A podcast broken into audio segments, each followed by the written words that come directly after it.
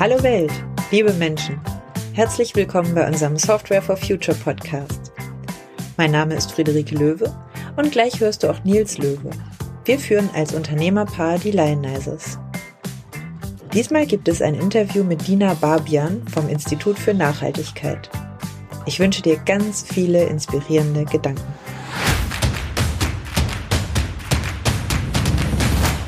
Herzlich willkommen, Dr. Dina Barbian, Leiterin des Instituts für Nachhaltigkeit. Schön, dass du da bist. Ähm, auf deiner, eurer Homepage steht, dass du eine der ersten warst, die sich mit dem Thema Nachhaltigkeit und Digitalisierung befasst hat. Das finde ich total spannend, ähm, weil wir uns dem Thema ja erst seit einigen Jahren widmen und ich immer noch wahnsinnig viel lerne. Ähm, von daher würde ich sagen, bevor wir ans Eingemachte gehen, stell dich doch erstmal in deinen eigenen Worten vor. Wer bist du und was machst du eigentlich so? Ja, herzlichen Dank für die Einladung. Und ich freue mich sehr, Teil des Podcasts äh, zu sein von Software for Future.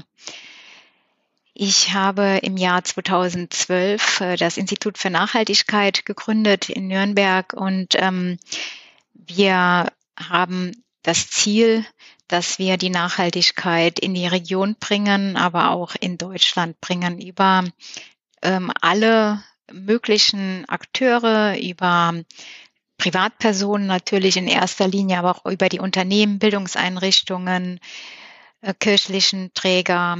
Und ähm, haben die Vision, dass die Nachhaltigkeit eben bei jedem und bei jeder in Deutschland ankommt und auch darüber hinaus das Institut wurde gegründet ähm, als ähm, Spin-off der Universität Erlangen-Nürnberg. 2012 war ich noch Assistentin am Lehrstuhl für Wirtschaftsinformatik bei Herrn Professor Mertens und auch der Nachfolgerin Frau Professor Möslein. Und ähm, schon Jahre davor kam schon immer so der Wunsch, dass wir Nachhaltigkeit und Digitalisierung miteinander verbinden also in, in den Projekten der Wirtschaftsinformatik auch noch zusätzlich die Nachhaltigkeit mit drin haben. Die Idee zur Gründung kam nicht nur von mir, sondern auch von Studierenden von meiner Vorlesung Nationale Nachhaltigkeitsstrategien in einem internationalen Masterstudiengang an der ähm, Philosophischen Fakultät äh, der Universität Erlangen-Nürnberg. Und ähm, zu Beginn waren auch ganz viele Studierende, die ein ähm, Praktikum am Institut gemacht hatten. Wir hatten die Idee gehabt, ähm, weil ich einerseits zu den ersten in Deutschland gehöre, die eben eine Doktorarbeit im Bereich Nachhaltigkeit geschrieben hat. Das schon in den 90er Jahren habe ich dazu geforscht. Also die Rio Umweltkonferenz 1992 ist mir noch sehr ähm, stark in Erinnerung und das war für mich dann so der ähm, Zeitpunkt, also da wurde ich sensibilisiert für das Thema Nachhaltigkeit, bin eigentlich schon seitdem dabei, äh, darüber zu lesen, zu forschen und finde es immer wieder erschreckend, dass das Thema doch bei ganz vielen noch gar nicht so präsent ist, obwohl es ein sehr altes Thema ist.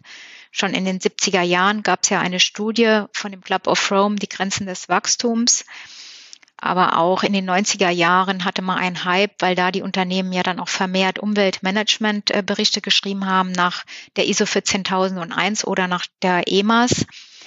Und, und heute ist aber das Thema immer noch sehr, sehr aktuell. Und ähm, so, das ist, war jetzt ein Rundumschlag meines Werdegangs. Ich finde das total spannend, dass das ähm, äh, äh, gut, also wir, wir reden über Software for Future, das heißt also es geht irgendwie um, um Software natürlich, aber ähm, dass, dass ihr da seit ja zehn, mehr als zehn Jahren schon, schon forscht und, und tätig seid. Ähm, ich persönlich befasse mich mit dem Thema auch schon länger. Also 92 war ich noch in der Grundschule, also da war ich noch auf keiner Konferenz, aber ähm, also das, das große Thema be betreibe ich auch schon länger. Wir mit den Lionizers haben uns dem auch jetzt seit fünf Jahren gewidmet.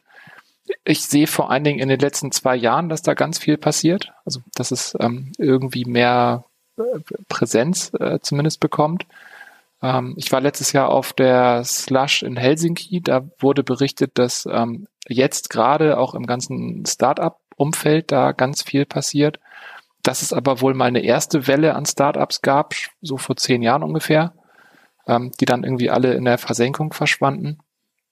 Jetzt würde mich total interessieren, wenn du, ähm, wenn du dich ja schon wirklich eine ganze Weile damit befasst, wie ist deine äh, deine Wahrnehmung von heute? Also ist das jetzt echt? Also wird jetzt wirklich was passieren oder ist das jetzt wieder ein Hype? Und in, in zwei Jahren haben wir ein anderes Thema. Ja, das haben wir am Institut für Nachhaltigkeit jetzt auch so festgestellt in den letzten zwei Jahren. Es hat eigentlich schon 2018 circa begonnen mit ähm, der Jugendbewegung Fridays for Future. Ähm, da hat man auch bei uns am Institut äh, gemerkt von der Anzahl der Anfragen, dass da ähm, der Beginn einer Welle war und, und nach wie vor ähm, das Thema Nachhaltigkeit auf dem aufsteigenden Ast ist. Also nach wie vor ist es ähm, ein Geschäftsfeld, da, mit dem man auch Geld verdienen kann. Ob diese Welle lange andauern wird, ich, ich denke von meiner Wahrnehmung ja, weil die ähm, Grenzen unserer Erde eben spürbar sind, bemerkbar sind. Also wir haben Restriktionen von der Physik unseres Planeten. Und diese Grenzen haben auch einen Einfluss auf unsere Art des Wirtschaftens. Und diese neuen planetaren Grenzen, die ja vom Stockholm Resilience ähm, Institute Research Center in, in Stockholm schon 2009 detektiert wurden, die sind ja, es sind ja schon sehr viele Kipppunkte davon auch erreicht ähm, seit 2019. Und ähm, das wird der begrenzende Faktor für, für alle wirtschaftlichen Unternehmungen sein. Und ich denke, dass das kein Hype sein wird, keine Modeerscheinung, sondern es wird das New Normal sein, das normale ähm, Geschäftsleben und Unternehmen, die Nachhaltigkeit noch nicht implementiert haben, keine Nachhaltigkeitsstrategien haben. Und äh, die werden dann so von meinem Empfinden vom Markt verschwinden, weil andere Unternehmen, die eben mit den Ressourcen schonend äh, umgehen, weniger Materialverbräuche haben, weniger Energieverbräuche haben und einfach auch äh, eine Nachhaltigkeitsphilosophie vorleben, auch einen Wettbewerbsvorteil haben werden, weil man durch Energie- und Materialeinsparung eben auch Kosten reduzieren kann. Wer eine gute Nachhaltigkeitsstrategie haben wird, wird dann auch das Rennen haben. Glaube ich persönlich auch unbedingt. ähm, wenn, wenn wir in die Richtung mal weiterdenken, der große Trend vor der Digitalisierung war ja die Globalisierung und die gehen ja auch Hand in Hand. Jetzt war Globalisierung lange Zeit im Prinzip ähm, entgegengesetzt zu Nachhaltigkeit. Es war billiger Produktion und, und Energieverbrauch irgendwo nach weit weg zu verlagern, dadurch Kosten einzusparen. Ähm, siehst du den Trend noch anhalten oder haben wir den Punkt jetzt mittlerweile, also haben wir so weit verlagert, dass es kein, kein noch weiter gibt und in Energiekosten und Ressourcenkosten auch in, in Bangladesch und in äh, Taiwan ein Thema sind? Also ich denke, dass die Globalisierung weiterhin ein Thema bleiben wird aber für äh, digitale Geschäfte, nicht für materialbezogene Geschäfte, weil wir da eben die Restriktionen haben werden über die planetaren Grenzen. Das heißt, es wird sehr teuer sein, äh, Klamotten oder von sonst woher ähm, Waren zu importieren, weil die ganze Energiesituation uns da ja dann auch mit einspielt bei den Kosten. Alles, was ähm, nicht materialbezogen sein wird. Also Software, Programmierung kann man durchaus auslagern, outsourcen in andere Länder, was ja auch gemacht wird. Äh, nach Indien oder jetzt auch der afrikanische Markt ist interessant. Es gibt ja auch schon Softwareunternehmen, die in Afrika angesiedelt sind. Und ich denke, dass dort die Globalisierung weiterhin eine Rolle spielen wird. Man muss aber auch bei der Digitalisierung sehen, wir haben ja da auch einen Materialverbrauch. Also wenn man über Nachhaltigkeit, auch nachhaltige Software redet, geht es ja nicht nur um die reine Programmierung, weil selbst zum Schreiben eines Softwarecodes braucht man ja auch ähm, Rechner oder Hardware. Das heißt, ähm, nachhaltige Programmierung geht halt auch nur mit einer nachhaltigen Hardware, also mit einem nachhaltigen Materialverbrauch. Man muss das so sehen, dass man hier zwei Lebenszyklen Zyklen hat. Also man hat zum einen den Lebenszyklus der Hardware durch die ähm, Produktion, also Ressourcenherkunft, ähm, Rohstoffabbau, dann der, die Nutzung der Hardware und dann eben das Recycling, die Entsorgung der Hardware. Also die, diese drei Teile des Lebenszykluses, die halt äh, von rein physikalisch sind, also von den Materialien abhängig sind. Die Softwareprogrammierung, die bezieht sich ja nur in Anführungsstriche auf den Teil der Nutzung der Hardware. Es ist ähm, auch für eine nachhaltige Programmierung ist es wichtig, dass man diese Hardware sehr, sehr lange verwendet, weil in der Hardware viele kostbare Rohstoffe drin sind, wie zum Beispiel Molybdän oder Kobalt oder auch die seltenen Erden, aber auch noch andere kritische Mineralien, für die es im Moment noch keine, entweder keine Recyclingmöglichkeit gibt oder keine wirtschaftliche Recyclingmöglichkeit.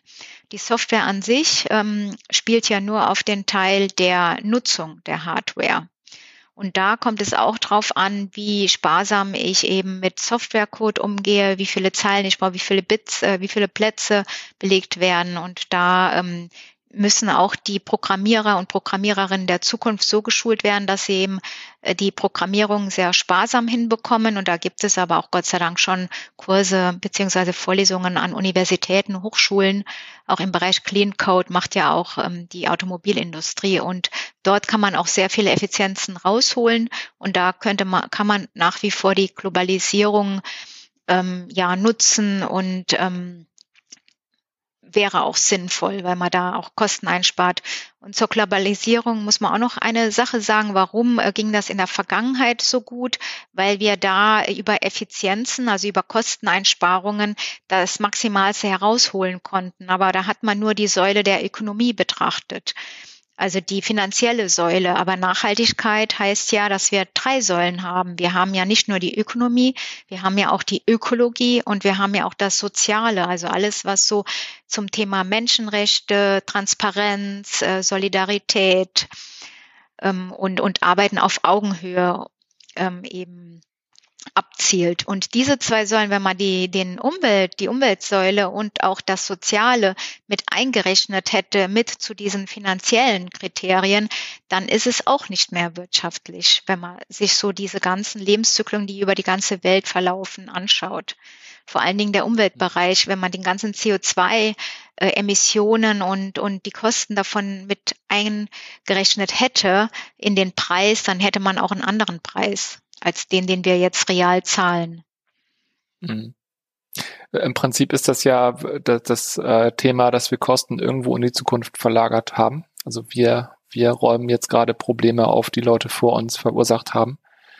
Aber also das Problem ist ja, dass es möglich war. Also dass es möglich war und theoretisch ja immer noch möglich ist, Produktion irgendwo auszulagern, dafür nur die ökonomischen Kosten zu zahlen und die beiden anderen Säulen geflissentlich zu ignorieren.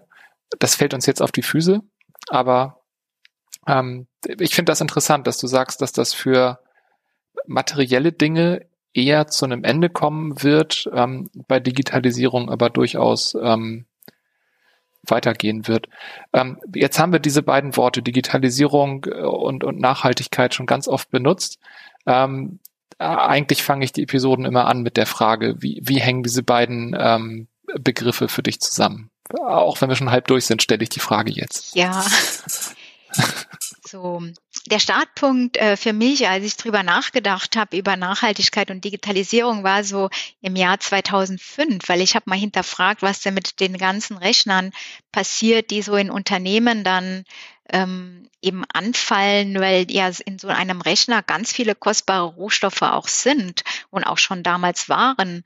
Und ähm, ich habe dann auch festgestellt, dass die Lebenszyklen, die, leben, die dauern, die Nutzungsdauern immer kürzer wurden, sowohl in meinem Umfeld, also im privaten Umfeld, auch im beruflichen Umfeld. Und dann habe ich auch mal hinterfragt, was wird mit den Rechnern gemacht. Und in vielen Fällen wurde die Festplatte mit dem Hammer auf die Festplatte, dass halt die Daten gelöscht wurden. Und dann wurde das doch tatsächlich verschrottet. Und dann habe ich gesagt, das kann doch wohl nicht sein. Das ist ja eine Einbahnstraße. Und da ging es dann bei mir los, über nachhaltige Digitalisierung nachzudenken und auch selber Artikel zu schreiben, zu forschen, was heißt überhaupt nachhaltige Digitalisierung. Und so habe ich dann auch eine Vorlesungsreihe ähm, eben entwickelt. Diese Vorlesung gibt es auch. Also ich habe die entwickelt schon sehr früh. Es kam immer was dazu aus meinem Wissen, dass ich eben in der Wirtschaftsinformatik, am Lehrstuhl für Wirtschaftsinformatik an der Universität Erlangen-Nürnberg hatte, mit meinem Nachhaltigkeitswissen aus meiner Doktorarbeit, mit meinem Studium, ich bin ja Wirtschaftsingenieurin, also sind da ganz viele Disziplinen eingeflossen, habe ich an einer Vorlesungsreihe gearbeitet und 2017 war dann diese Reihe fertig. Die heißt auch Digitalisierung und Nachhaltigkeit und wird jetzt an der Technischen Hochschule in Nürnberg auch gelehrt, an der Fakultät Informatik. Also ich selbst lehre das für Studierende der Informatik, der Medieninformatik und der Wirtschaftsinformatik. Und ähm, in diesem Studiengang, in, in dieser Vorlesung geht es darum, zu erforschen, was ähm, für einen Einfluss hat die Digitalisierung auf die Nachhaltigkeit, also auf unsere Umwelt und auf die sozialen Faktoren. Zum einen verbrauchen wir ja auch Rohstoffe und es wird ja auch Energie verbraucht durch die Digitalisierung. Und in den Lieferketten sind ja leider immer noch Menschenrechtsverletzungen. Auch kriegerische Auseinandersetzungen werden damit finanziert, wenn man sich den Kobaltabbau in, im Kongo anschaut. Aber auf der anderen Seite gibt es auch eine gute Seite von der Digitalisierung. Also es gibt eben zwei Seiten der Medaille.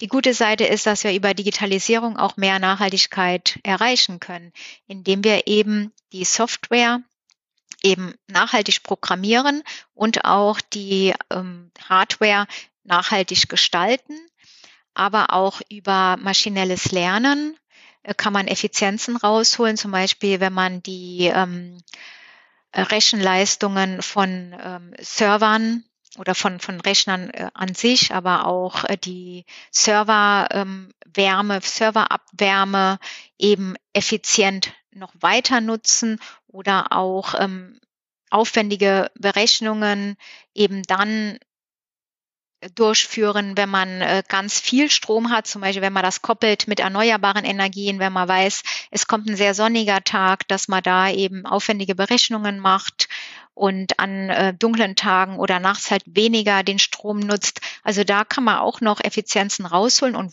wurde ja auch schon geschafft ähm, von einem großen globalen Tech-Riesen, ähm, der 40 Prozent der Server ähm, Energie reduzieren konnte, nur über maschinelles Lernen, also nur über ein intelligentes Lastmanagement. Mhm. Ja, spannend. Also ähm, das, das fällt fast zeitgleich zusammen mit, mit meinen Anfängen in, in der Richtung. Ähm, wir haben, ich glaube, das habe ich hier im Podcast schon zwei, dreimal gesagt, ähm, also wir haben uns früh der Frage gestellt, was, was machen wir aus der Tatsache, dass wir hier an, an einem der, der stabilsten und friedlichsten Orte wohnen und studieren durften. Ähm, daraus haben wir irgendwie so einen Selbstanspruch abgeleitet. Irgendwas Sinnvolles sollten wir damit anstellen, über reines Geldverdienen hinaus.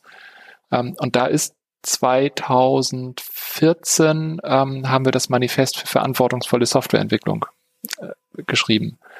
Ähm, unter anderem haben wir da die, die Autoren des Agilen Manifests ähm, mit äh, involviert. Zwei von denen haben uns auch geholfen, das zu formulieren. Ähm, und da war Energieverbrauch schon einer der Punkte, äh, neben äh, Datenschutz und Menschenrechtsverletzungen. Ähm, also all das, also wir Softwareentwickler haben ja einen, einen Einfluss, der ist ja jenseits von, von allem, was, was irgendeine andere Berufsgruppe heute an Einfluss hat. Nur sind wir da alle total neu und, und naiv rangegangen, wenn man sich überlegt, dass Ärzte den hippokratischen Eid seit über 2000 Jahren in ihrem Berufsethos haben. Sowas haben Softwareentwickler leider noch nicht. Ähm,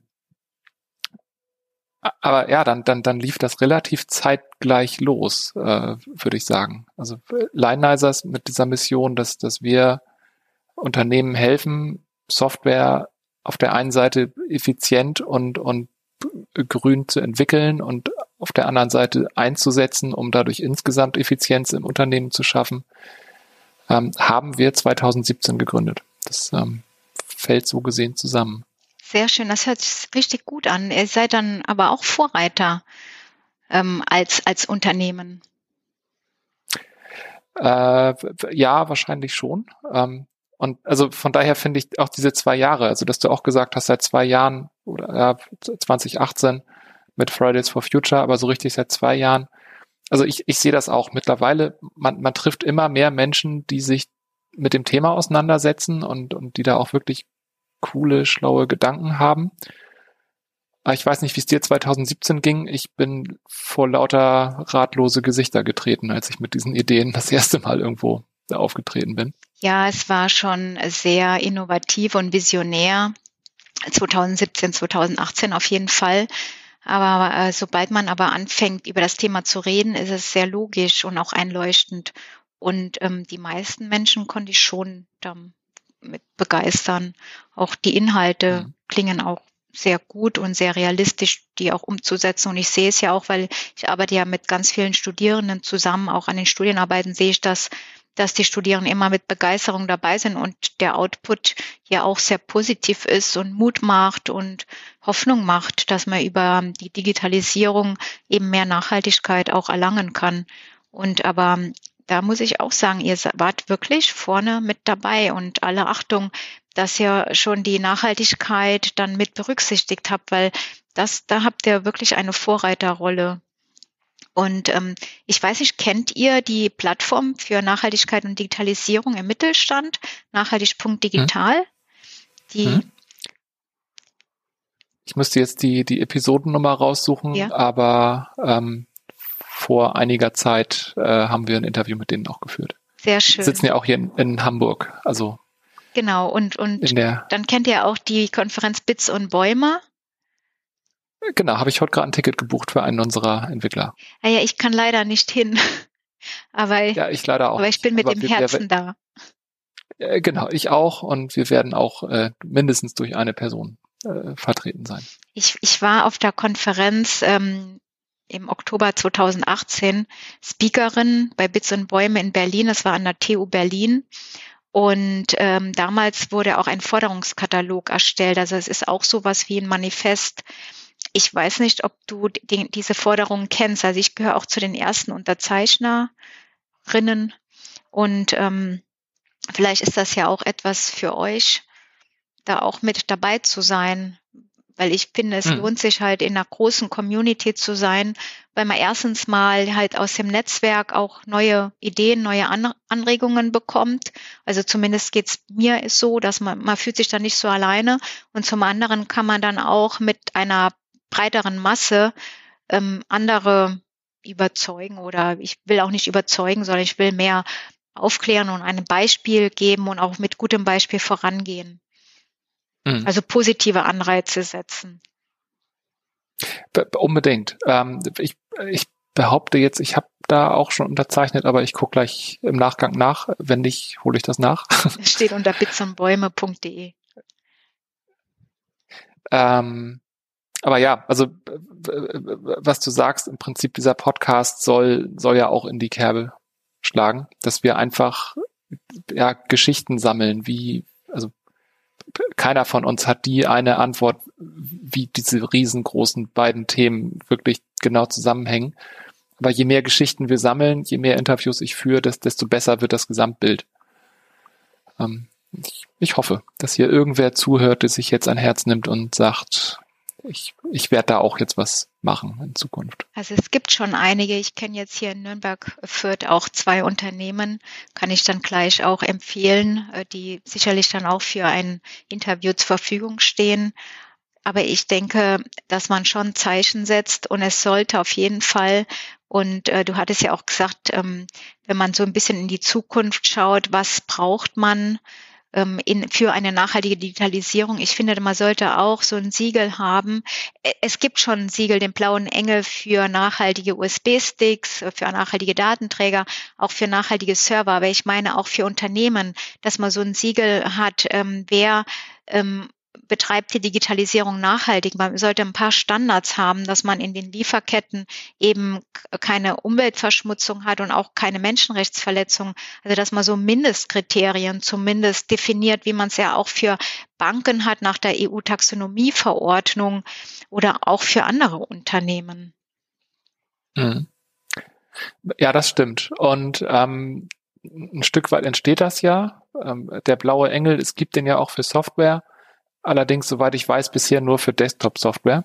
Und das ist vielleicht heutzutage nicht mehr ganz zeitgemäß. Ähm, aber ähm, wir sind da über den BitMe auch involviert. Also der soll erweitert werden. Ah ja, sehr in schön. Richtung Cloud-Software. Ähm, ja, ähm, du hattest schon ähm, mögliche zukünftige Gäste angesprochen. Vorab die Frage, was ist eure größte Herausforderung? Woran arbeitet ihr gerade als, als nächstes großes Ding? Wir persönlich ähm, arbeiten im Bereich Wasserstofftechnologie.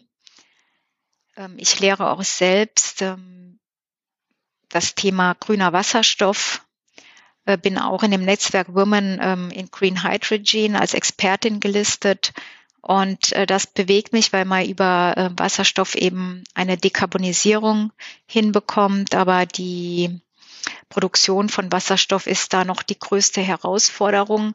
Und ähm, warum erwähne ich das hier in dem Podcast für nachhaltige Digitalisierung?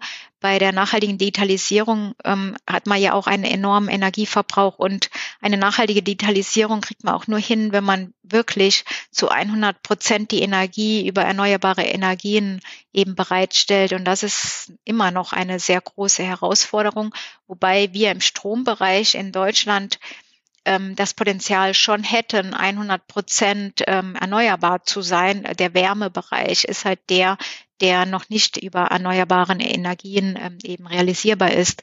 Und äh, deswegen finde ich, also die größte Herausforderung ist wirklich Wasserstoff ähm, einzusetzen, eine Infrastruktur zu haben und ähm, eben Wasserstoff zu produzieren, der eben nachhaltig ist und ähm, ähm, nicht nochmal dann ein, eine Infrastruktur zu haben, die eben auch sehr viel Energie, sehr viel fossile Energie braucht, sondern die eben auf grünen Strom setzt oder vielleicht auch auf biologische Ressourcen. Es gibt ja auch neben dem grünen Wasserstoff auch noch den orangenen Wasserstoff und der orangene Wasserstoff nutzt eben biologische Ressourcen und da sind die Effizienzen auch größer.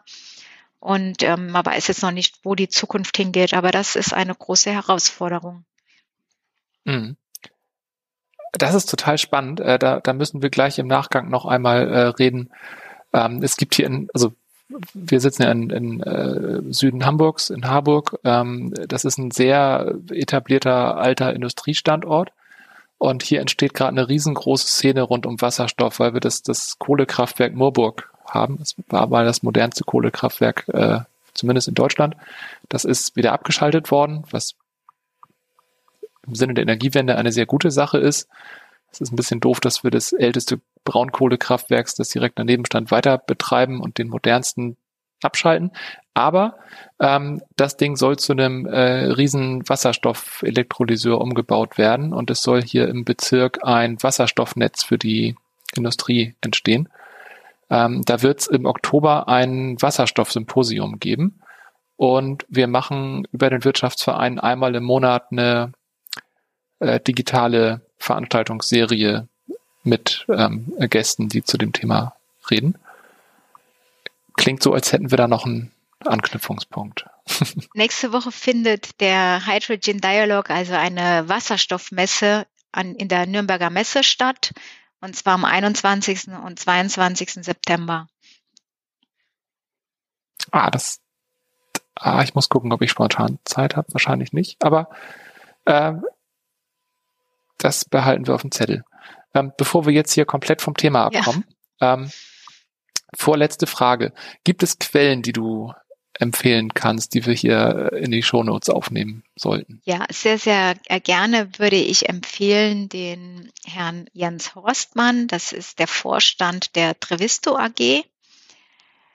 Trevisto AG ist ein Nürnberger Softwareunternehmen und die sind sehr stark in KI und Nachhaltigkeit und ähm, diese setzen maschinelles Lernen ein, um Energie einzusparen, um eben hocheffiziente, gute Digitalisierung bereitzustellen. Wer hier in der Region auch noch sehr stark ist, ist der Geschäftsführer von der Firma Silbury GmbH in Fürth. Der Markus, der Nachname fällt mir jetzt gerade leider nicht ein. Aber der Markus steht ähm, mit Sicherheit auch zur Verfügung für ein Interview. Und äh, die Silbury GmbH setzen das Thema nachhaltige Digitalisierung vollumfänglich um, also von dem kompletten Lebenszyklus. Sie haben auch dieses, diese Philosophie, dass der komplette Lebenszyklus eben ähm, nachhaltig sein soll. Also dass alle drei Säulen berücksichtigt sein sollen, die Ökonomie, die Ökologie und das Soziale. Das ist natürlich auch immer noch sehr ähm, visionär, aber äh, die Firma Silbury ist da schon sehr, sehr weit und äh, betreibt das auch mit viel Engagement und, und Ernsthaftigkeit. Kann ich auch sehr empfehlen. Ähm, der Geschäftsführer Markus Neubauer betreibt das auch ähm, vom Herzen her. Mhm. Ja, spannend. Habe ich notiert. Ähm, werde ich, werde ich unbedingt ansprechen. Sehr cool. Ja, also ähm, wenn ich auf die Uhr gucke, sind wir schon ein bisschen über die Zeit, die ich immer so anpeile. Ich glaube, wir könnten noch zwei Stunden weiterreden und es würde nicht langweilig werden. Ähm, aber für jetzt und hier würde ich sagen, lass uns ein, ein Schlusswort finden wenn, wenn du an eine unbekannte Anzahl Zuhörerinnen und Zuhörer da draußen ein letztes Wort richten sollst, was würdest du denen mit auf den Weg geben? Ja, ich würde mir wünschen, dass vor allen Dingen die Agenda 2030, die ja jetzt in dem Podcast überhaupt nicht erwähnt wurde, aber die sogenannten SDGs, die Sustainable Development Goals, die es seit dem Jahr 2015 schon gibt, und wir sind jetzt in der Halbzeit, die sollen bis 2030 umgesetzt sein, dass die auch bei der Digitalisierung mit berücksichtigt werden und auch Teil unseres kompletten Lebens werden, weil es ist ein Plan für die ganze Welt, für, für alle Länder dieser Erde wurde es auch ratifiziert. Deutschland hat es auch angenommen. Und ich würde mir wünschen, dass es auch bei den Menschen, bei den Privaten auch ankommt, alle 17 UN-Nachhaltigkeitsziele. Das klingt sehr gut. Ich mache mit. Das freut mich sehr. Ja, dann ähm, ganz vielen Dank fürs ähm, fürs Mitmachen, für für dein Wissen, für deine Einblicke. Ich finde, das war sehr lehrreich. Ich habe ganz viel gelernt Danke. und ich fand es vor allen Dingen inspirierend. Vielen, vielen Dank, auch dass ich Teil der Podcast-Serie sein darf. So, da bin ich wieder. Schön, dass du noch zuhörst. Die Show Notes mit Links zu Empfehlungen aus dieser Episode findest du auf softwareforfuture.de. Hat dir die Episode gefallen? Oder gibt's was, was dich echt wurmt? Schreib uns dein Feedback an moin@lionesses.com. Wir freuen uns, von dir zu hören. Und jetzt wünschen das Team und ich dir noch eine schöne weitere Woche. Wir sind der Software for Future Podcast und werden präsentiert und produziert von den Lionesses. Die Lionizers stehen für nachhaltige, individuelle Produktentwicklung. Wir entwickeln für andere Unternehmen Software, die uns als Menschheit helfen soll, der Klimakrise die Stirn zu bieten. Danke fürs Zuhören.